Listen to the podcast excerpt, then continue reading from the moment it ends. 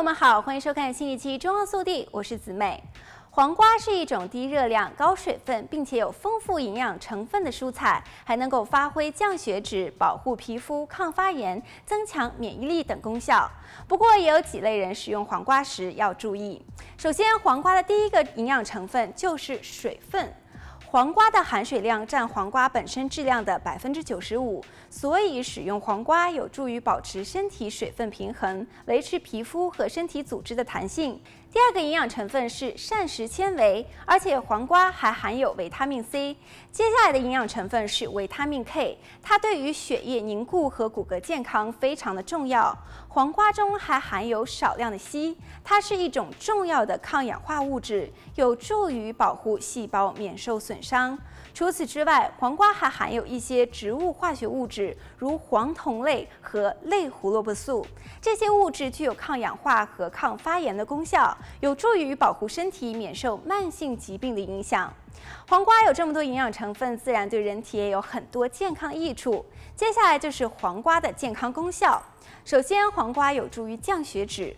黄瓜本身就是低脂肪、低热量，而且富含纤维，可以帮助维持良好的血脂水平。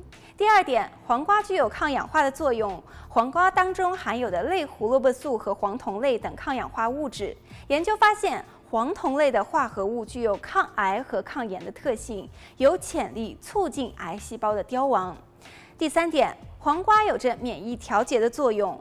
黄瓜当中的维他命 C 能够促进免疫防御，可以预防和治疗呼吸道和全身的感染。接下来，黄瓜有轻度的利尿作用。黄瓜含水量极高，可以帮助补充水分，增加尿量，有利于排出体内的废物和多余水分，减轻水肿和尿路感染等情况。